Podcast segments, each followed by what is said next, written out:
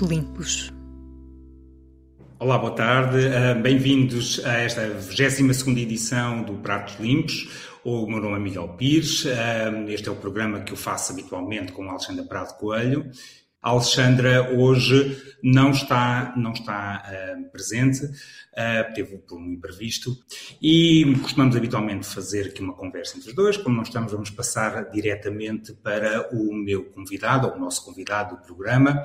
Uh, podemos lhe chamar vários epítetos, podemos chamar o Senhor Pão, o Senhor Gleba, o revolucionário do pão, o jovem prodígio. Enfim, provavelmente ele pode decorar um pouco, mas certamente que já ouviu muitos destes, eh, destes, destes nomes e, e por isso uh, não, vai, não, vai, não vai estranhar. O, o, o Diogo, de facto, é, é, um, é um, é quer dizer, tem um percurso já muito sui generis, muito novo, uh, fez, a escola, fez a escola da, da área de hotelaria, cozinha em, na, na, Suíça, trabalhou em restaurantes como o Fat Duck em Inglaterra ou o Vila Joia uh, no, no Algarve e ainda mal tinha acabado, ou pouco mais de fazer 20 anos, e estava a pensar e a bolar um plano para abrir uma padaria que hoje eh, acho que eu todos conhecemos, ou pelo menos na área da Grande Lisboa todos conhecemos, eh, que se chama um, a Gleba. Diogo, uh, muito obrigado por, por poder dedicar aqui. Obrigado eu pelo convite, é um prazer. Olha, a primeira pergunta vai um bocadinho nessa, nessa direção que estávamos a, estávamos a falar, que era como é que alguém com pouco mais de 20 anos se lembra, chega a Portugal e se lembra, pá, vou abrir uma padaria artesanal, vou fazer a minha própria farinha a partir de cereais eh, cultivados em, em, em Portugal? Então, ao longo dos últimos uh, cinco, seis anos, tem-se tem-se visto uh, em Portugal, uh, especificamente ao nível da alta cozinha, uma preocupação crescente com o pão que se serve e a proveniência dos cereais que acompanham o mesmo e os tempos de fermentação, etc. portanto, isto for, fora de Portugal, uh, por exemplo, em Inglaterra, uh, se calhar começou há, sei lá, 8, 8 9 anos, e quando eu tive uh, em Inglaterra em 2013, 2014, penso eu, no FETA a estagiar, realmente já havia, ao nível de restaurantes de alta cozinha, uma, uma, uma, tendência muito grande de servir pão de fermentação natural, cereais moídos em mós de pedra, etc. Então, quando eu estive no FETAC, uh, eles estavam a testar várias receitas e, e, eles iam fazer um pop-up para a Austrália durante seis meses e, queriam, e lá tinham condições para fazer o uhum. pão, iam ter um forno de padaria, etc. Então, uh, eu fiz uh, parte do processo de desenvolvimento do, do pão de fermentação natural do, do FETAC. Porquê? Porque na altura também já tinha interesse, já fazia em casa, dava muitos uh, palpites relativamente ao que podia funcionar e, e, e, ao que podia não, não funcionar e realmente sempre interagi muito com a equipa uh, que estava a desenvolver uh, a receita de fermentação natural do, do Defect E tal como são tipo perfeccionistas uh, supremos em, em tudo o, o que é pá, artes culinárias, digamos assim, também em termos de pão o eram. e realmente acho que foi aí que, que, que eu senti que havia um potencial incrível para fazer pão com aquele nível de qualidade em Portugal, porque ainda para mais depois tinha sempre aquela eh, aquela sensação, tal como todos os portugueses, que em, em Portugal é que é, e que somos os melhores, que o pão não presta para nada, e que, e muitos portugueses, quando saem de Portugal, uma das coisas que mais sentem falta é do, é do pão. E eu realmente uhum. pensei, realmente o nosso pão, uh, se calhar é melhor do que a média a nível pá, europeu, mas, mas, mas às tantas o que era mesmo interessante era fazer o, o pão, um pão inspirado no que fazia há 100 anos atrás, com uh, cereais portugueses, muito em mós de pedra. Uh, portanto, lá está, pensei em abrir uma padaria com base naquela experiência que tinha tido no FETAC e depois comecei a pensar como é que eu realmente faço com que a padaria que eu vou abrir seja muito, muito especial. Então, uh, lá defini logo que tinha que ser pão só com cereais portugueses e, portanto, fui à caça desses, desses uhum. agricultores portugueses e, e fomos crescendo com esses agricultores, basicamente. Mas como, como, é que foi? Porque, assim, no, uh, sabemos que foi que, aliás, é, e estás a falar do, do, do, pão tradicional português e dessa perda que, houve, que veio acontecendo ao longo, ao longo, dos tempos, que também teve muito a ver com o facto do país uh, começar a, a, produzir cada vez menos, menos cereais e a importar, calculo eu, por uma questão de, de preço. Há quem fale também da questão da adequação dos terrenos, mas uma questão às vezes de preço e de ser um commodity mundial, não é? Como é que tu chegaste cá e a essa ideia de querer fazer com cereais portugueses? Porque já alguém de vez em quando fazia uns pães artesanais e tal, normalmente com essas farinhas importadas, biológicas ou não, enfim. E como é que chegaste cá e de repente tinhas esse quem fazia esses cereais de início? Não, não é? Ou, ou não, no início foi o mais difícil, agora é muito mais, é muito mais uh, simples, porque já temos escala que motive realmente os agricultores a cultivar para nós. Uh, no início, antes da padaria abrir, eu nem, nem um negócio verde tinha, ou seja, fazia estimativas dos consumos, mas depois os consumos, os, as estimativas de consumos iniciais era para fazer 50 pães por dia, uh, e que era basicamente a, também a capacidade de produção que tínhamos inicialmente, era uma coisa mesmo muito pequenina, que eu comecei sozinho, com o apoio financeiro dos meus pais, da minha avó, portanto, o dinheiro que eu tinha, que eu tinha guardado, portanto, foi muito difícil inicialmente uh, uh, convencer os agricultores a cultivar uh, cereais para nós, ainda para mais que nós não estávamos à espera de, não, não estávamos à procura de uns cereais normais quaisquer, estávamos a partir, à procura de variedades específicas, cultivadas de forma sustentável, então quando chega um agricultor e se pede o cultivo de uma variedade específica, com uma produção específica e depois só se faz faz-se zero pães por dia e depois a perspectiva é fazer 50 por dia, realmente não é muito interessante. Então começamos, então lá está, no início era, um, literal, era literalmente um favor que os agricultores me faziam. E começamos, eh, sobretudo, a receber cereais do norte do país e, e, e do centro litoral, onde eu tenho família, um, e, e, lembro que eu tenho aqui a avó que, tem, que, que, que cultiva milho, chegou a fornecer milho, às vezes os agricultores ali da zona, um, trigo. Eh, foram contactos que eu arranjei via uma tia que tenho que, que, que vive em Bragança, que casou com, com um transmontano. Depois, no início foi muito assim. Agora, neste, neste momento, depois com a escala que temos, já, já, já corremos muito ao Alentejo, que é onde se com um bocado mais de escala e, Voltando, voltando a este início, eu acho que há, um, há, um, há, uma grande, uma grande curiosidade em relação à Gleba, há muitas, já deste várias entrevistas, não dás muitas, mas já deste várias entrevistas, onde várias coisas foram explicadas.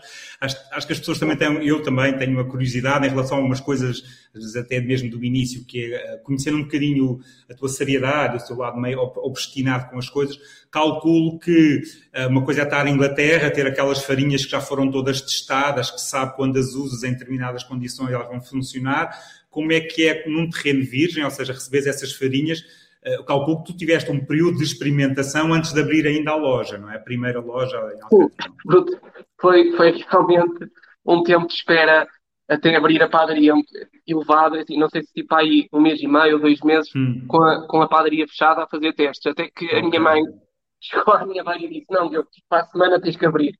Ponto final o pão já está mais do que bom, tens que abrir. Uh, o que significa que, que, a verdade é que mesmo ao longo dos primeiros tempos da padaria foi, foi havendo bastante uh, uh, experimentação e aperfeiçoamento, especialmente porque, porque exatamente pelo que, pelo que o Miguel acabou de referir.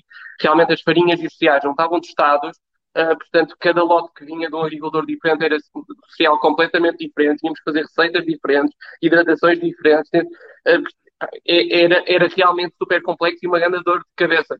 E depois, às tantas, claro que eu sempre usei, mesmo na cozinha, uma base muito científica para tentar controlar melhor os processos e sistematizar mais a, a, a produção. E depois, a determinado ponto, comecei a mandar todos os cereais que recebíamos para análise, antes sequer de fazer testes, para ver o teor de proteína, o teor de glúten, a extensibilidade, a tenacidade, a força, uh, portanto, o índice de queda, uma série de fatores que influenciam a, uh, a qualidade planificável dos cereais e que me podiam logo de antemão dizer como é que poderia adaptar a, a, a receita para tirar o melhor, o, o melhor partido possível uh, do cereal em questão. E realmente no início foi, foi, foi muito assim, e, e, e eu lembro-me ao Miguel até dar um exemplo interessante. Eu lembro da primeira vez que o conheci e uh, que o Miguel foi lá visitar a, a, a padaria, um, juntamente com, com outras pessoas, com outros jornalistas, creio eu, E lembro lá a explicar e os pães que nós tínhamos feito naquele dia estavam baixíssimos, tinham umas tanquedas. E realmente. Lembro-me das tuas olheiras de quem, exato, dormia. Que quase todos os dias temos cereais diferentes e que temos que improvisar e fazer o melhor, e, que temos este compromisso brutal de só cereais portugueses, só cereais portugueses, e realmente estava até um bocado envergonhado e em pânico porque, porque, os peixes estavam muito baixos. Muito baixos, mas, mas deliciosos à mesma e, e com imensa personalidade, imenso caráter. Uh, e, e, realmente é, é, é, era isso, e, a minha obstinação sempre foi e continua a ser total relativamente a usar só cereais portugueses. Agora, neste momento, temos, temos uma. Mas ainda uma voltarmos a este momento, eu ainda não estou, eu não, eu não estou satisfeito nessa primeira parte, acho que quero, quero aqui um pouco mais, porque acho que a história mais recente é mais, é, é mais conhecida e temos tempo para, para ir até lá. É, que é, há um buzz logo inicial, um burburinho à volta deste, desse projeto, ainda antes de ele abrir, de repente ele, ele, ele abre. Uh, nessa semana, todos os dias vendiam, lembro-me de começou a chegar a tipo às duas ou três da tarde e já, já não havia, porque também havia alguma limitação. Em que momento é que, é que percebeu que, que estava a revolucionar o sucesso, ou, da, ou, esse sucesso todo, essa arte de fazer o pão. Nessa primeira semana calculo que há aquela dúvida ainda, será que isto é só esta semana e para a semana acalma ou, é, ou isto vai ter crescente? Houve um momento em que disse, eu estou a fazer uma coisa mesmo, mesmo diferente e isto vai mudar tudo. Pronto, antes, antes de, de, sequer de abrir a padaria, quando eu idealizei o conceito, tinha esse objetivo de fazer algo realmente disruptivo. Uh, e em que eu pudesse dizer, não, isto é que, isto é, que é pão português, ou, ou, ou, ou pelo menos isto é que é pão feito com cereais portugueses. E a maior parte do pão que se consome por aí, pão de mafra e trigo de alentejo, é feito com trigo da Polónia, de França, onde quer que esteja mais, mais barato. E queria, queria realmente ter big claims e, e, e, e que o conceito fosse disruptivo. E queria mostrar às pessoas que entrassem na padaria que, que realmente na Gleba o processo era de grão a grão, desde os agricultores uh, até ao produto final. Um, e que, e que é interessante que a maior parte das pessoas nem sequer tem noção e, e continua a não ter do que é, que é um grão de trigo. E mesmo nós nas, nas redes sociais temos muitas searas e grãos de trigo e os moinhos e etc. Porque, uhum. porque realmente queríamos fazer algo autêntico e, e, e, e transparente e realmente disruptivo, radical, radical. Nós é um bocado radicais. Eu lembro que até em alguns posts iniciais até usávamos um hashtag no Instagram, abaixo a carcaça, uma coisa assim. Não é que eu tenha nada contra a carcaça, uh, quer dizer, até tenho algumas coisas para ser sincero, mas, mas, mas realmente queríamos fazer um pão mesmo autêntico, um pão verdadeiro de sociais portugueses, muito em mãos de pedra, nutritivo. Uh, portanto, logo desde, desde, até antes de abrir a padaria, que eu tinha todos esses grandes objetivos e esses claims grandes em cima da mesa. Mas agora, não, não imaginava, como é óbvio, que a adesão ia, ia ser assim tão, tão elevada e tínhamos que criar tanto, tanto buzz e não, não tinha forma de prever, aliás, porque a forma como eu comecei a padaria foi altamente uh, amadora, portanto eu não tinha qualquer uhum. experiência a abrir um negócio, uh, não tinha sócios ou o que quer que seja, portanto não, não, foi, foi mesmo super espontâneo, simplesmente íamos fazer de forma obstinada, como o Miguel disse, o melhor pão possível, com os melhores. Não, e eh, além disso, havia outra coisa interessante também, que era, no fundo, foi juntar duas profissões. Há quem diga que uma profissão é ser moleiro, outra profissão é ser padeiro. E uh, o Diogo chega e é as duas coisas, ou seja, uh, há uma, calculo eu que haja uma ciência, uma arte de fazer eh, ambas as coisas. Isso, uh, lembro de haver alguma, alguma crítica de alguém mais do meio muito específica em relação a isso. Como é que viu um pouco essa, essa questão? Eu, eu, acho que, eu acho que não é necessariamente uma crítica. Acho que for uma crítica, uh, quer dizer, mais do que tudo é uma observação. Realmente não há dúvida, e é, acho que é bastante factual, que a arte de ser moleiro e a arte de fazer pão são duas artes completamente diferentes podem existir de forma totalmente separada. Uh, realmente, eu uh, quis uh, dedicar-me também à moagem. Portanto, eu, nos primeiros três meses da Gleba, a Gleba estava aberta sete dias por semana, tudo o que eu queria era testar e ver quais é eram os melhores dias. Portanto, tive ali três meses sem uma folga. Portanto, foi, Chegaste a dormir foi, lá? Foi bastante, inúmeras vezes. Mas que levavas um saco de cama, levavas um saco de cama e, e, Frio não devia fazer ao pé do forno, não é? Levavas um saco, um saco de cama e ficavas lá, era isso? Tipo assim? Não, em cima do, dos sacos de, de farelo, do saco de farinha, portanto, epá, inúmeras vezes, pá, fiz imensas diretas, andava tipo, a cair de sono, literalmente. E agora faço algumas, eu lembro quando abrimos esta nova padaria, também foi, foi basicamente voltar, quando, quando abrimos a nova fábrica de pão, foi um uhum. bocado voltar a isso a esses tempos. Olha, entretanto, a, a, a gleba de facto foi, foi crescendo. Primeiro, a partir sempre de, de, Eu lembro de Alcântara que havia uma questão que não tinha sequer um carro para distribuir o pão, as pessoas tinham que lá ir buscar. Eu lembro do Prado ser dos primeiros restaurantes e mandava vir via Glovo. E isto não parece que estamos a falar há 10 anos, mas não, era tipo há 5. Entretanto, há um, há um momento aí que há uma grande mudança. O pão começa a aparecer ainda a partir do primeiro espaço em vários pontos de venda em Lisboa, mas de repente, quase de um momento para o outro, ou diria em menos de um, dois anos, a Gleba muda de local, entram uh, novos investidores, entra um investidor, um, uh, a família Carrapatoso, ou a Antónia e a Marta, não é? E uh, a partir daí abrem, de repente começam a abrir, parece caso quase uma concorrência, estou a exagerar entre a Gleba e a padaria portuguesa, não é verdade, mas a abrir glebas um pouco em vários lugares e de repente eu contei quase 30 pontos de distribuição de pão só na Grande Lisboa, isto tirando do vosso, do vosso site. Uh, esta mudança, obviamente, levanta aqui coisas, mas queria ainda perceber o que é que, o, o que é, onde é que houve esta, esta, esta motivação. Sim, ainda, ainda respondendo à questão da, da, parte da moagem e da parte da panificação, eu estava a dizer que realmente comecei sem folgas nenhumas, mas depois só para acrescentar que, que depois quando, quando a Gleba começou a fechar dois dias por semana, fechávamos às segundas e terças durante, durante algum tempo, e essas segundas e terças ia, ia aprender com boleiros, nomeadamente para a zona oeste, e, e realmente só, só foi possível que a Gleba tivesse essas duas componentes, moagem e panificação, que eu dediquei muito não só à panificação, mas também à moagem, mas não há dúvida que são duas artes diferentes. Agora, relativamente ao crescimento da Gleba, eu, eu, eu acho que não, não, é, não corresponde realmente à verdade que, que só, os, os, meus sócios, uh, portanto, os, os tais investidores, uh, entraram já uh, no segundo semestre de, de, de, 2019 e nessa altura nós já tínhamos mais, nós já tínhamos à volta de 100 clientes empresariais. Uhum. portanto, realmente, no início dos inícios, portanto, em 2017, eram os restaurantes que iam buscar o pão à gleba, e depois, eu, a, a meados de, de 2018, eu tomei a decisão realmente de comprar uma carrinha e começar a entregar. E, e portanto, contratei uma pessoa para a distribuição.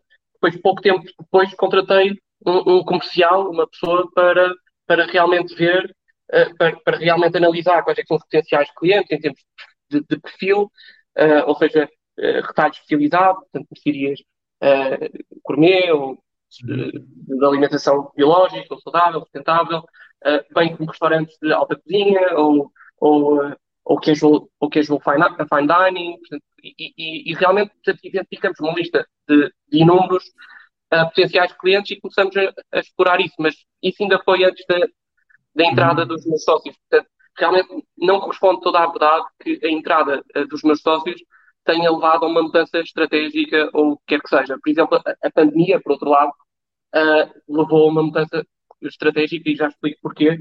Uh, mas realmente ainda em 2018 houve esse esforço da minha parte, como uh, uhum. empreendedor responsável pela padaria, de, de, de, procurar expandir em termos de B2B com clientes empresariais que fossem um bocado ao encontro também dos nossos valores, dos nossos princípios e daquilo que pessoalmente eu gosto, porque sou, consigo um super apaixonado por restaurantes e, e cozinha e temos muitos clientes no canal Oreca, e, e todas, importa salientar que, que realmente nós fizemos aqui alguma prospeção, mas eu lembro que essa, essa uh, comercial que nós na altura contratamos, o que mais fazia era receber solicitações. Nós, naquela altura. Eu ia dizer que ia ter, tinha o trabalho mais facilitado do mundo, provavelmente. Nós, nós, naquela altura, 2018, 2018, todas as semanas, nós tínhamos duas, três, dois, três contactos de podem fornecer pão, podem fornecer pão, uh, vamos abrir aqui, vamos abrir ali, temos um novo projeto disto, de branches, de, pronto, aquelas cafetarias com brancos e uhum. tortas de abacate e café de especialidade. Portanto, também foi um grande boom em 2018.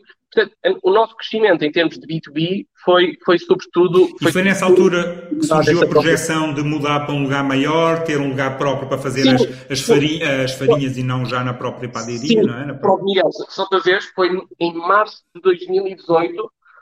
Eu realmente também, também, também sou uma pessoa realmente obstinada e, e algo ambiciosa, não, não, não há dúvida. E, e, realmente, logo eu abri a padaria em dezembro de 2016, foi em 2017 uhum. praticamente, foi a partir de fevereiro de 2017 que nós começamos a, a ter algum sucesso e a ter pessoas a ir à padaria buscar pão com, com regularidade.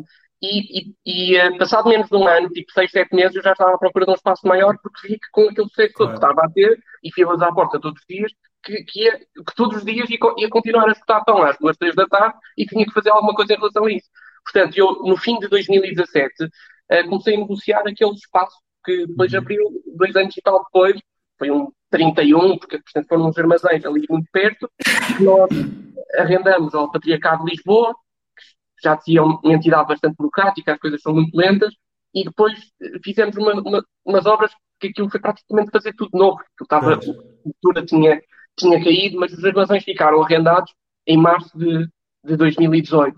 E depois foram okay. dois anos e picos até abrirmos em, em junho de 2020 essa, essa nova fábrica. Agora, porquê é que entraram os investidores? Porquê é que eu recorri uh, a investidores? Porque simplesmente, realmente, o entusiasmo levou-me a arrendar, a arrendar aqueles armazéns, que adoro, e tinha um potencial enorme, mas depois chegou a altura de fazer a fase final de obras e simplesmente não tinha dinheiro, uh, porque pá, não, não, não sou, não sou, não sou de uma família rica e não, não sou, sou, jovem, não, não tinha dinheiro e os bancos também não, não, não emprestavam aqueles uh, montantes e realmente tinha sido contactado uh, na altura por estes potenciais investidores e via aí uma oportunidade conseguir, conseguir concluir aquilo que comecei, foi abrir a padaria lá com, como idealizei.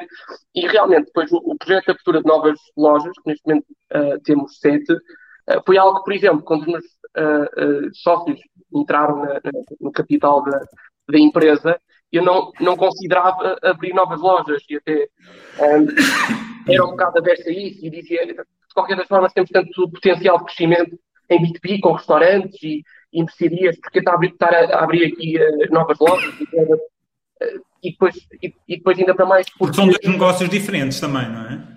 Sim, portanto, ou seja, eu, eu via muito mais realmente a abrir esta nova fábrica para crescer em wholesale, para crescer em B2B, portanto, em mercearias e restaurantes e cafetarias, do que abrir uhum. novas lojas. Era isso que estava planeado. Uhum. Agora, realmente, como eu disse, uh, os armazéns foram arrendados em, no início de 2018 e, de repente, a padaria inaugura em junho de 2020, portanto, em plena uhum. pandemia. E, de repente, vejo-me com uma capacidade de produção oito vezes superior à que tinha uh, na, na Prior do Crato, naquela loja pequenina, uhum. oito vezes superior, e os restaurantes estão todos a fechar. Uh, portanto, aí coube-me a mim uh, reestruturar o plano estratégico comercial da Gleba e apresentar isso à administração, da qual eu faço parte, com um shift em termos estratégicos de B2B para, para B2C. Isto porquê? Porque na pandemia os restaurantes fecharam a todos, ou estavam todos a meio gás ou fechados, Uh, e a nossa loja na, na, na, na Prior do Crato e depois na Maria Pia, em Alcântara, estava sempre ao rubro com imensas filas. Foi a altura do penny pine, das pessoas comprarem papel higiênico e pão e, e, e tudo que são bens Olha, ainda hoje não consegui lá ir, porque eu sempre que tentava lá ir, tipo como filho, assim, mão, uma fila enorme, eu não consigo com uma criança esperar sequer. Pois, não, é impressionante. Bom, é, é fácil mas, mas realmente vimos, vi, vi aqui uma oportunidade em crescer em, em lojas e, e, fazer aqui um, um shift estratégico a nível comercial da parte de, de estar mais focado em B2B para estar mais focado em B2C. Então fiz um plano de abertura de, de cinco lojas em 2021 e foi o que fizemos, abrimos, até acabamos por abrir seis lojas em 2021 porque surgiu a oportunidade do El Corte Inglês, que é uma uhum. loja pá, de, de, de centro que é um ponto de venda, exato é, é, é um bocado mais light de, de, de, se abrir, é basicamente pôr lá o mobiliário. Exato. Portanto, acabamos ah, por abrir seis hum. lojas em 2021. Claro. Portanto, a propósito desse crescimento, a propósito desse crescimento e, e até da abertura da, da, desse, desse espaço, em, desse segundo passo em Alcântara, desse maior, eu lembro na altura uh, o Ricardo Dias Fellner, um colega jornalista, escreveu um, um, artigo, acho que chamou muita atenção, foi ele também que chamou um pouco a atenção nessa questão dos, dos investidores, obviamente que por cima como eram nomes famosos, uh, nomes conhecidos do mundo empresarial, iria causar ali algum, algum ruído, bom ou mau, não interessa, acho que foi bom, para ser sincero. Uh, ele, no fim desse artigo, ele conclui, ele tem uma forma muito especial de escrever e de analisar as coisas. Ele, no fim, uh, analisa, depois de mostrar, obviamente, falar, de dar os maiores elogios, a dizer um dos desafios que enfrenta a Gleba, ou o Diogo, é, é, um clássico do crescimento. Até que ponto a Gleba continuará a ser, é, uma padaria artesanal até que ponto o pão manterá, mantém a qualidade original. Ou seja, real... ah, e depois continua. A realidade tem-nos mostrado que um aumento de escala representa quase sempre pior produto, mas Diogo Amorim parece ter nascido para mudar a realidade. A fazer pão para todo este lado, isto agora já é uma interpretação minha, eh, para todas estas várias padarias, estes não sei quantos pontos de venda, o que é que ainda é possível ser artesanal e o que é que o artesanal deu origem ao industrial? Pronto, assim, relativamente à definição de, de, de artesanal, eu, eu não, assim, pode ser uma, uma definição mais objetiva, pode ser uma definição mais, mais subjetiva, mas, mas eu nem sequer queria entrar muito por aí. Acho que queria uh, entrar pelas coisas práticas que definem o pão da gleba desde o início e. Mas eu faço perguntas, perguntas por isso. Porque, porque artesanal, quer dizer, se artesanal, uh, se artesanal deixar de o ser a partir de um determinado nível de escala, e depois qual é que é esse nível de escala, de dimensão, então se calhar a gleba já o deixou de ser, porque nós fazemos uh, 4 mil quilos, 4 mil, 5 mil quilos de pão por dia. Uh, portanto, às tantas, se calhar, na, na, na mente do, do Ricardo Dias Fellner ou, ou, ou, na sua, se calhar já não somos artesanais por uma questão de simplesmente fazermos demasiado pão. Um, agora, por exemplo, se artesanal for o facto de ainda termos a nossa moagem própria, como os pedra e todos os nossos cereais serem comprados diretamente aos agricultores e fazermos a moagem, os tempos de fermentação são iguais, longos, continuamos a usar os mesmos ingredientes, só massa de abelha, longas fermentações, por exemplo, há diferenças entre amassar à mão e ser. Hum. Há diferença entre amassar à mão e amassar, obviamente ninguém espera que uma escala destas. Nós nunca amassamos à mão, nenhuma, nenhuma padaria até dessas claro. pequeninas que entretanto surgiram depois de nós amassam à mão. É, isso, isso, é, isso é loucura, isso é tipo, isso é, isso é fazer com que as pessoas fiquem corcundas passado, passado poucos anos. É, completamente contra o bem-estar das pessoas e dos funcionários. Portanto, isso, mesmo, as, mesmo as padarias micro que, que andam para aí compram rapidamente pequenas amassadeiras. E, aliás, a, a amassadura com, com, com, com amassadeira em espiral, que é o, uhum. a tecnologia da amassadura que nós usamos, é um fator determinante desde o dia 1 uh, para, a, claro. para a qualidade do pão da gleba, porque, porque realmente o tipo de desenvolvimento da massa que se obtém numa amassadeira assim é, é, é diferente, consideravelmente diferente do que se consegue obter com a amassadura à mão. E nós, desde o primeiro dia, que temos me o mesmo tipo de amassadeira de espiral. Uh, as amassadeiras simplesmente ficaram um pouco maiores. Mas, eu, eu, eu, li, eu li alguns isto, eh, eu queria ouvir da sua parte, que era que o que tinham substituído essencialmente era, de facto, alguns processos uh, em que, em que não, não, até do ponto de vista ergonómico e do bem-estar lá está de quem faz, não há nenhuma vantagem de ser manual e, ou, Sim, é essa, é essa a perspectiva. É essa a perspectiva. Nós não somos nada a ver se a tecnologia, e eu desde os primeiros dias que, que digo isso, que a maçã é importante, que é bom ter tipo, um forno eh, que, que dê alguma consistência em termos de produto, que não se tenha que estar a rodar os pães todos lá dentro, que este lado é mais quente que o outro, etc. Uh, portanto, não sou nada a ver à, à parte da tecnologia e acho que pode não só melhorar a consistência do produto, que é para o produto estar sempre com 100% de qualidade day in, day out, mas também melhorar eh, as condições eh, para os, para os, funcionários, porque a verdade é que hoje em dia, quem quer ser padeiro? Quem quer trabalhar durante a noite e carregar sacos pesadíssimos às costas e, portanto, uhum. tudo que nós pudermos tirar para tornar o trabalho mais ergonómico, mais confortável, mais seguro, melhor. Portanto, e é essa a perspectiva uh, é essa a perspectiva da Gleba. Portanto, e, e, depois há aqui outras, outras questões. Por exemplo, o controle de temperatura e umidade foi alguém que nós investimos muito nesta nova fábrica. Porquê? Porque eu não me importo nada, desde o dia 1, de trabalhar 12, 14, 15 horas por dia. Está perfeito para mim, porque é, é essa a minha vocação, é, essa, é isso que eu quero mesmo, do fundo do meu coração. Agora, eu depois às tantas contrato duas pessoas, três, quatro, cinco, e se calhar as primeiras três, quatro, cinco pessoas ainda consigo que tenham um bocado este espírito, são muito criterioso no recrutamento. Agora, neste momento, a Gleba tem mais de 100 pessoas uh, uhum. na, na, equipa, portanto, 20 e tal na, na, na, produção. E a verdade é que grande parte das pessoas que estão disponíveis para trabalhar em padaria fazem-no porque, porque, porque, não têm outras oportunidades, porque é o que calhou, é o que surgiu. Portanto, temos muitas, muitos imigrantes na equipa, muitas pessoas que vêm para Portugal à, à procura de uma oportunidade melhor.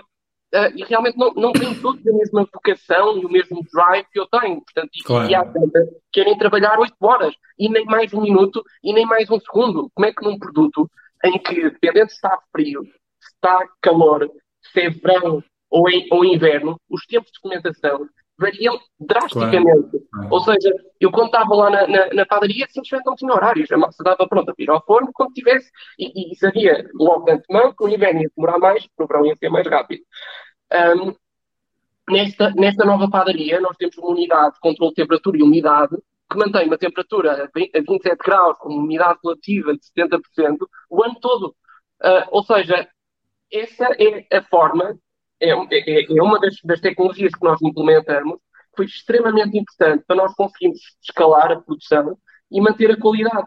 Porque, porque de, desse modo nós conseguimos ter processos de produção exatos ao segundo, ao minuto, de começar esta massa às 10, dividir às 13, uh, dar a forma às 15, uh, ter nas câmaras de fermentação às 17 e ter tudo cronometrado e funcionar sempre, porque tudo cronometrado só funciona se a temperatura e a umidade e a temperatura a que sai a massa da amassadeira e, e, o tempo da amassadura tem que se controlar os, os processos. Como, como, é que se garante numa, em escala, ou seja, calculo que haja uma, um, um, processo de, de, controle de qualidade, é? que é um pouco diferente daquilo que se fazia antes, mesmo que o objetivo é chegar ao mesmo, não é? Uh, calculo também que o Diogo não tem tempo para todos os dias, tem, tem, que também confiar nas pessoas com quem trabalha. Não é?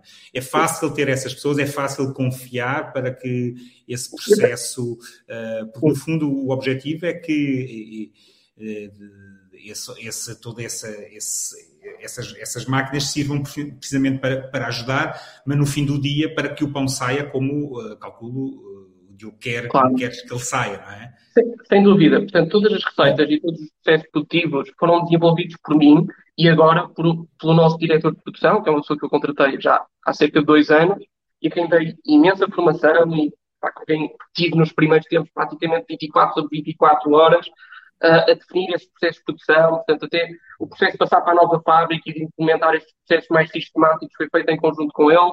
Portanto, é uma pessoa licenciada em Bioquímica e, e, é basicamente a pessoa que gera a produção e que gera os horários e que gera os processos uh, de, de, produção.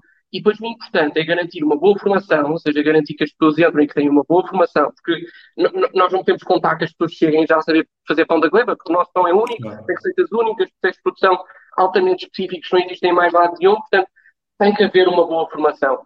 Uh, e depois tem que estar tudo escrito. Portanto, nós temos as receitas todas escritas à grama, temos os horários todos uh, estabelecidos uh, de forma de fácil leitura ao, ao minuto. portanto, e, e, basicamente é seguir uma receita e cumprir passos. E se, e, e, basicamente eu próprio testei vezes sem conta, e tendo em conta que nós controlamos a, temperatura, a umidade. Nós temos também um sistema de, de, de, amassadura automático, em que a amassadeira para uh, de forma automática, não, não há risco de, de amassar mais ou de amassar uh, de menos. Basicamente temos programas de, de, de, amassadura para aquela receita, para aquela quantidade de farinha, é X minutos em velocidade lenta, Y minutos em velocidade rápida.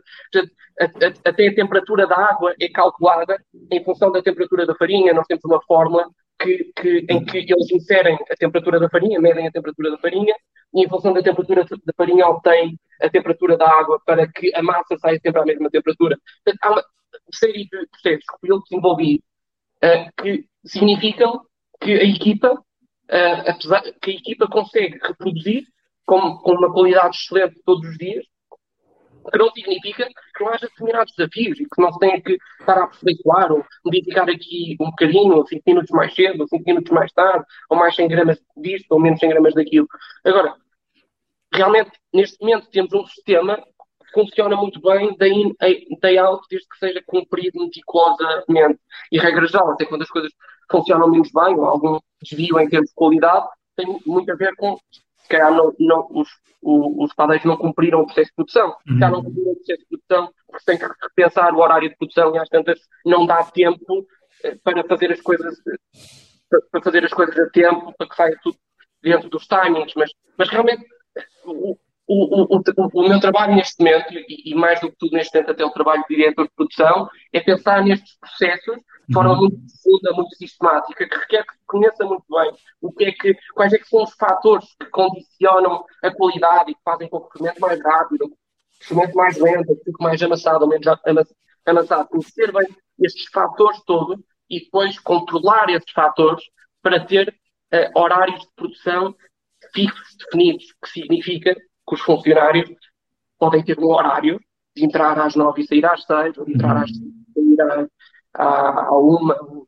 que é que seja, uh, e, que, e, que, não têm que estar sempre a fazer horas extras, depois é muito o, o, Diogo, o, dá, para, dá para perceber que uh, todo, todo esse, esse lado dessa, da máquina, não é? dos, dos procedimentos e criar os procedimentos e do desafio que isso é.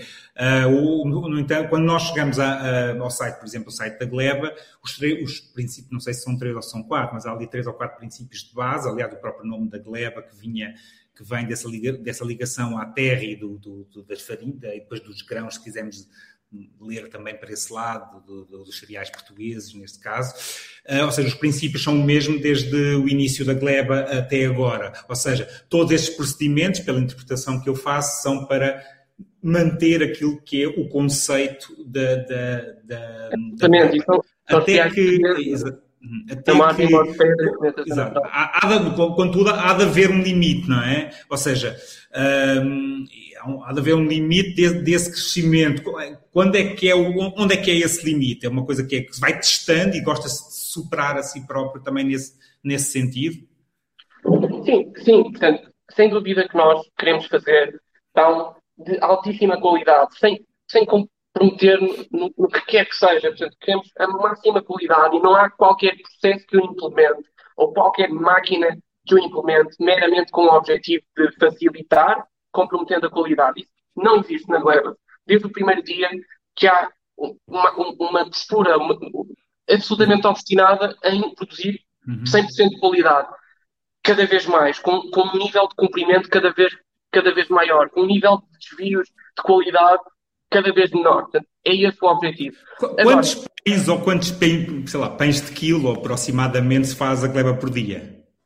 Nós fazemos 5, 5 mil pães, 5 mil, 5 mil quilos de pão por dia. Eh, hum. Depois unidades, a contar com claro. pães pequenos, etc. Tem sempre aí 10 mil, 12 mil. Uhum. Okay. Uh, se chegasse um hipermercado agora ao pé de si e dissesse assim, eu gostava muito de ter o seu pão e vou desafiá-lo a fazer, um, além do que faz, mais 10 mil só para, para nos abastecer não, em Portugal e não, Espanha. Era um desafio não, interessante? Não tínhamos, não tínhamos interesse. Uh, não tínhamos interesse. É assim, nós, ainda para mais agora, ao abrir lojas próprias, chegamos à conclusão que também queremos ter esta relação direta com, com o consumidor, com o cliente. Queremos controlar não só a qualidade do pão que sai da nossa fábrica, mas também a qualidade com que é vendido e entregue uh, ao, ao, cliente final. Portanto, isto uhum. para nós é muito importante. Nós, nas nossas lojas temos fornos de lares de pedra à série em cada loja. Portanto, queremos cozer lá o pão. Uh, portanto, queremos que, que, os funcionários saibam explicar um bocado estes três pilares, o que é que define o pão da gleba, que saibam aconselhar as pessoas, etc. Portanto, estamos, estamos a, a desinvestir claramente em B2B retalho. Portanto, revenda uhum. é, é um canal em que nós estamos a desinvestir. Porque até mesmo muitas das vezes em mercearias chegamos à conclusão que o pão não é exposto com devida qualidade, os funcionários não sabem explicar o que é que define o pão da gleba e porque é que é diferente. Uh, às, às, vezes fica tipo, dentro de um saco de papel o dia todo e, e uh, realmente não é isso que nós queremos e também okay. somos muito criteriosos a produzir, mas também temos que ser muito criteriosos a vender. Uh, e queremos ter esta relação direta com o consumidor. E o nosso objetivo aqui, tá, sem dúvida, é que mais pessoas mais pessoas possam uh, comer pão uh, à séria, verdadeiro, diferenciação natural, com cereais portugueses.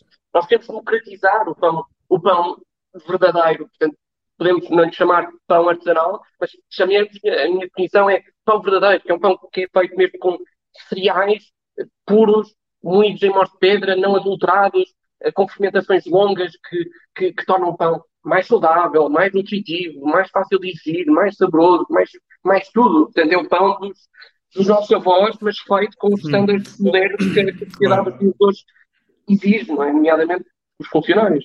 Em relação a essa questão do pão, assim, já, já falas que desenvolveste as, eh, as receitas. Uh, há um lado também, às vezes, perguntarem assim: ah, mas este pão tipo sourdough, vocês não usam sequer o termo em inglês, e ainda bem, porque há uma palavra portuguesa, mas uh, há um bocadinho toda essa filiação, que obviamente, que até da origem da palavra, da anglo-saxónica e dos países nórdicos da Europa, depois onde havia muita tradição, começou a haver este novo pão.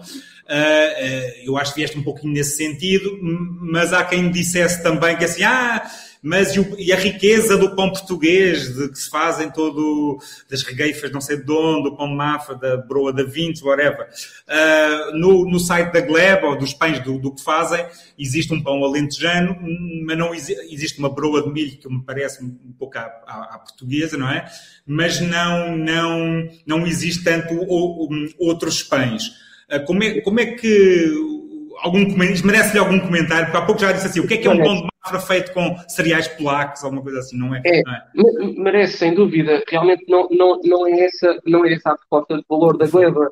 Não, não é uma proposta de valor de, de recuperar com a máxima extensão possível as variedades regionais de pão uh, uh, portuguesas. Realmente houve um trabalho de pesquisa dessas variedades, uh, variedades essas que deram origem a algumas das variedades do pão da gleba, mas, mas não há dúvidas que o conceito de pão da gleba é um conceito algo cosmopolita e que foi inspirado também no tempo em que eu estive fora de Portugal. Realmente eu comecei a entrevista por dizer que uh, o país em que me apercebi do potencial incrível que há em termos de pão e, e, e quando pensei em abrir uma padaria em Portugal foi quando estava em Inglaterra a, a fazer pão no, no Fat Duck.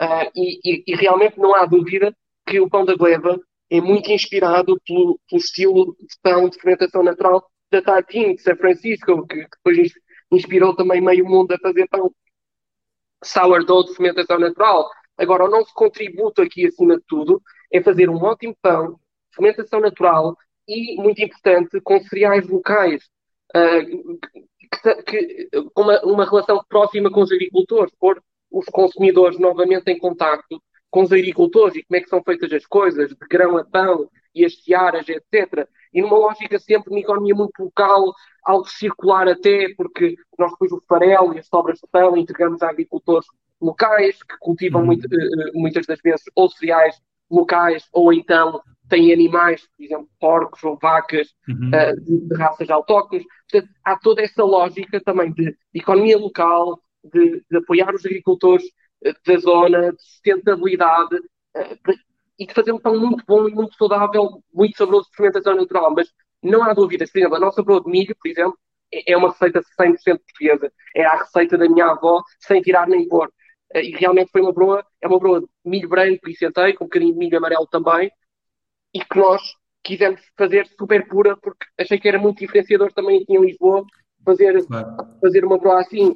Agora, por exemplo, o nosso pão de trigo barbela ou o nosso pão de trigo do Alentejo são feitos com cereais portugueses, mas, um, mas, mas com base em processos produtivos de fermentação uh, internacionais, portanto, muito uhum. também baseados em processos de fermentação franceses. Nomeadamente, nós usamos cestos forrados com, com pano para levar o pão, que em francês se diz baneton, e que aqui em Portugal não é muito tradicional.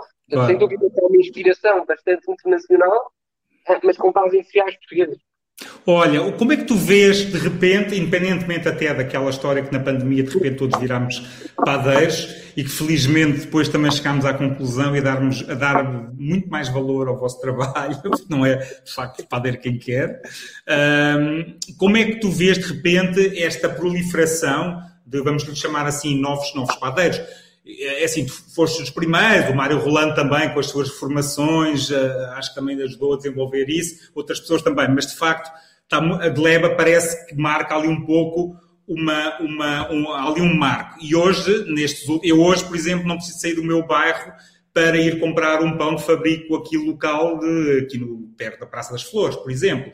Eh, e de repente, no fui visitar o David do Belcanto, na zona da Expo, que também durante a pandemia acabou por abrir também o seu negócio. De repente temos várias padarias, só, só estou a falar aqui de Lisboa, que é a realidade que eu conheço, mas sei também, talvez um bocadinho menos, mas no Norte também é, no Porto também, até no interior, perto, acho eu, em Torres Novas, ou perto do entroncamento, de repente, ou começasse a abrir uma padaria deste deste género. Como é que tu vês isso? Ou, ou pessoa que chega a um sítio qualquer e de repente começa a falar de barbela, trigo barbela, como se a vida inteira tivesse, ou fosse uma, uma, uma coisa comum. Como é que vês isso? É ah, isso, orgulho? Isso, é muito, isso é muito, muito, muito bom. Eu fico mesmo muito feliz por isso e, e, e fico feliz por a Gleba ter ajudado e inspirado muitos desses novos padeiros a abrir os seus negócios. Acho que a pandemia também catalisou isso, mas sem dúvida que a, que a Gleba abriu o caminho aqui para toda uma série de padeiros que às tantas que já faziam pão antes, antes, de fermentação natural antes da gleba, mas depois achavam, se calhar isto não vai resultar em Portugal. Os portugueses estão muito agarrados às carcaças da vida e, e, e, pá, e, e realmente acho, acho que é fantástico, é mesmo muito bom, porque realmente uh, contribui para esse grande objetivo da gleba e meu pessoal também, de democratizar o pão bom, de torná-lo mais acessível. E o, e o Miguel dizer-me pode uh, descer a, rua ou que a poucos minutos de sua casa pá, tem um pão de qualidade, feito com boas farinhas, fermentação natural, é incrível, é isso, é isso que eu quero. Olha, temos aqui algumas perguntas que é, que é interessante. Eu creio que é mesmo dos programas que gerou aqui mais perguntas, não vamos conseguir fazê-las todas, mas uma das primeiras, mais, mais básicas e fáceis de responder, é se a Gleba aceita estagiários, pessoas que queiram fazer estágio. Eh, regra geral, não. Regra geral, não, porque achamos que, que o saldo entre, entre o que nós providenciamos e depois os, os estagiários providenciam não é muito equilibrado. Acho que nós, sem dúvida, que temos sempre imensas oportunidades para quem quer vir trabalhar connosco, mas numa lógica a médio, médio e longo prazo. Agora, quem quiser vir à gleba e estar um mês só de, para aprender e depois ir embora, uh, isso não fazemos. Uhum. Outras duas perguntas. Uma pessoa pergunta, há um, pergunta que se a gleba garante que os cereais não têm glifosato ou pesticidas na produção. E outra Sim. pergunta também tem a ver com os transgénicos, não é? Se, se consegue garantir que esses cereais portugueses, no fundo, não há quem faça, não sei se é batota ou não, mas uh, de usar. Uh, eu, eu, eu, até achava que, que, era proibido os transgénicos em Portugal, mas se calhar não. Sim, os transgénicos para a alimentação humana são proibidos em Portugal. Portanto, é absolutamente garantido até nas, padarias normais, comuns. A não ser que haja aí um aldrabice muito grande e ilegal, uh, realmente até as padarias comuns não fazem pão de cereais transgénicos. Também uh, no caso dele, muito menos, uh, muito menos, porque vamos ao, à variedade em específico. Uh, agora, relativamente aos produtos que são utilizados na produção dos cereais que nós utilizamos, uma parte dos cereais que nós utilizamos são biológicos. E esses aí, uh, nós, por exemplo, ano passado, usamos 40% de, de, de, cereais biológicos na, na, na, na nossa produção, uh, e isso aí é garantidamente glifosato free, pesticidas free, etc. Uh, relativamente à outra parte, uh, são cereais uh, de agricultura integrada, em que há um controle também muito mais apertado relativamente aos produtos utilizados. Nós garantimos que, que, que todos os nossos cereais têm zero de glifosato e fazemos análise ao glifosato em específico, que também é um dos pesticidas mais mediáticos. Aliás, não é um pesticida, é um herbicida, melhor dizendo. portanto, glifosato zero e fazemos, fazemos análises, como, como eu também disse, não só em termos de qualidade panificável, mas em, em termos de contaminantes, e realmente os, os cereais portugueses que nós compramos, de, dos agricultores que nós selecionamos, são mesmo excelentes nesse aspecto. Porque depois, realmente, não é. E, e falava-se também no início da, da, entrevista sobre porque é que Portugal não cultiva tantos cereais, e realmente são culturas menos competitivas para os agricultores, e hoje em dia, por exemplo, no Alentejo, é muito mais rentável aderir a culturas mediterrânicas com grande potencial de exportação, tipo azeitona para azeite, tipo vinho, uva para, vinho, eh, amendoim intensivo. Uh, portanto, são, são culturas tendencialmente muito mais rentáveis, uh, mas, mas os cereais, apesar de, de, não serem muito produtivos, e de, por exemplo, no Alentejo, se produzir metade, metade, ter metade da produção, por exemplo, de, de trigo em França, porque, porque o Alentejo é muito mais seco, mas isso significa também que no Alentejo há muito menos necessidade de utilizar uh, herbicidas e pesticidas, porque a umidade é muito menor, portanto, a, a incidência de doenças, a incidência também de, de, de, ervas, etc., é muito, é muito menor. Portanto, o Alentejo tem essa vantagem, realmente o cereal uh, produz menos, e também, em alguns países, acho que utiliza glifosato no fim da, da campanha para, para, para hidratar e, e para ajudar a, a, a, a limpar seara, mas isso também não é de todo habitual no, no, no Alentejo, muito menos uh, nos cereais que são para nós. Portanto, e, e, outra coisa fantástica do Alentejo é o sol intenso do verão, que, que para os cereais é muito bom, uh, porque, porque seca os cereais naturalmente ao sol, não precisam de ir a secadores industriais, como acontece em outros países da Europa, em que depois os cereais são desidratados a temperaturas muito elevadas perdem aroma, perdem valor nutricional. Os cereais são mesmo incríveis em termos de, de, de nutrição, em termos de serem super puros, ecológicos, sustentáveis. O Diogo, se, se, se, por acaso já vimos que está a gerar um, muito interesse, infelizmente vamos, vamos ter também que, que terminar, mas é assim, uh, toda essa aposta, isso faz tudo muito parte do conceito e, essa, e essa, essa, esse foco nessa questão do cereal português, mas por exemplo, se todas estas características que temos estado a ver agora, infelizmente, por exemplo, estamos com um nível de seca ainda em janeiro ou neste início de fevereiro absurdo, se, uh, ou seja, a, a gleba a crescer e, podemos vir a ter alguns problemas, com questões da natureza, com a questão da, se houver uma má colheita, por exemplo, de cereais que o obriga a manter a produção a ter que buscar farinhas fora, que é um bocadinho contra os vossos princípios. Isso é uma coisa que, que se isso acontecer, vai ser claro, ou seja, a própria Gleba faz, faz um comunicado a dizer teremos, este teremos mês que teremos que fazer. Teremos que comunicar. Eu acho que isso não vai acontecer. E, e, e não, nunca seria um mês, seria mesmo um ano, seria provavelmente um ano inteiro, assim, se não houvesse mesmo colheita. Ou, uh, teríamos que fazer sem dúvida esse comunicado. Mas eu acho que vai eh, acontecer e realmente essa é uma das grandes vantagens e é uma das coisas que nós temos percebido da parte dos agricultores e uma das razões pelas quais eles estão muito satisfeitos eh, de trabalhar connosco. É nós realmente pagamos os cereais acima de, de, de, valor de mercado e os cereais, como por exemplo o trigo, têm uma grande vantagem no Alentejo, porque tem uma necessidade hídrica, uma necessidade de água muito, muito inferior à necessidade de tomate, à necessidade do, do amendoal, à necessidade do olival, até mesmo à necessidade da vinha, realmente há, há, há vinha de sequeiro, mas muitos destes projetos mais claro. recentes que se fazem no Alentejo, vinha está muito intensiva, é com regadio, e realmente as, as, as, necessidades em termos de água do trigo são muito, muito baixas, muitas vezes mais baixas, e dá para fazer trigo de sequeiro, e nós também compramos trigo de sequeiro que não tem, que não tem uh, rega, uh, uhum. e, e, realmente a, quantidade de água que, que, que o trigo precisa é, é mínima, é ali em determinadas alturas críticas do ciclo em que é importante regar um bocadinho, mas, mas muito pouco. Uh, e isso é uma das razões pelas quais eu acredito que os cereais uh, de parganosa, tipo o trigo, têm futuro no, no Alentejo, também por causa disso, das alterações climáticas, da seca uh, progressivamente mais, mais, mais preocupante. E o trigo é uma cultura que se adapta bem a essas, a essas condições. Ok, olha, uh, Diogo, uh, de certeza que faríamos, ficaríamos aqui a falar mais de três horas, depois dias-me bater, podias que perdeste três horas da tua vida, estou a brincar. Como sabes, nós, nós temos neste programa uma, uma rúbrica uh, que eu, eu, hoje já, amanhã não sabemos, que no fundo damos, deixamos aqui uma dica, pode ter a ver com este assunto específico, pode ter a ver com alimentação, pode ter a ver com o que quiser.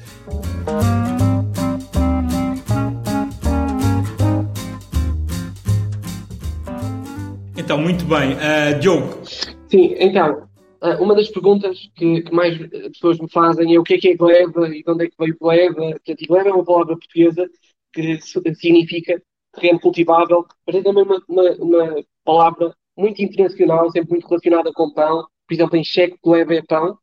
Uh, e onde eu descobri essa palavra foi num livro que se chama 6 mil anos de pão Uh, e, e, foi um livro realmente muito marcante, conta a história do pão e a história da, agricultura, que são muito relacionadas, porque realmente o pão começou a, a surgir com mais preponderância uh, nas, nas civilizações euroasiáticas, nos primórdios da agricultura, portanto, há 6 mil anos atrás. Realmente o pão é, é, anterior a isso, à agricultura, e há registros de pão feito com, com cereais tipo selvagens, foraged, mas, mas, mas realmente a, a, a importância do pão cresceu exponencialmente com, com os primórdios da agricultura. E o livro é super, super interessante, fala da história da agricultura, da história do pão e como o pão marcou a história da civilização em geral.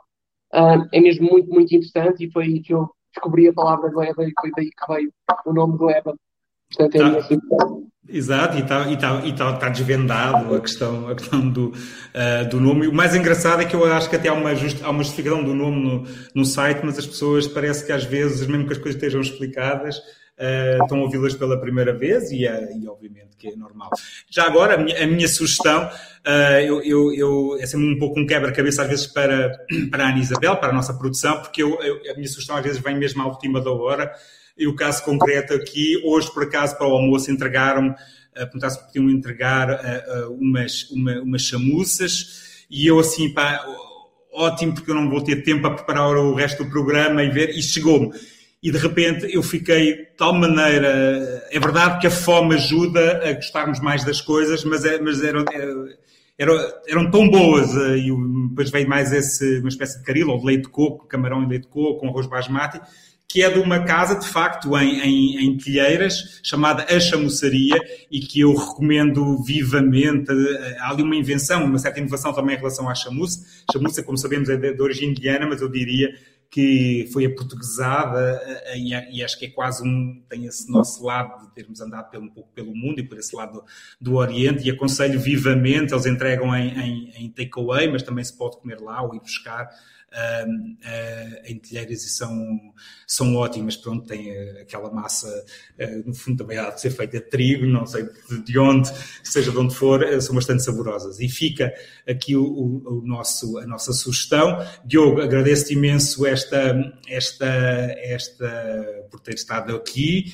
Sabemos que és muito ocupado, temos pena, muita, tenho muita pena que a Alexandra não tenha pedido, mas como disse no início, houve um, houve um imprevisto e ela, de facto, à última da hora, hum, teve que, teve que se ausentar e como isto é um programa ao vivo, não deu para, para, para fazer de outra forma. Obrigado, Diogo, e obrigado, obrigado. A, aos nossos ouvintes barra leitores barra visualizadores por, eh, por, por terem assistido a mais isto ao vivo, que podem, vai ficar gravado e pode ser visto tanto na plataforma do público como no, no YouTube também do público, ou ainda nas plataformas da em podcast, Spotify e por aí.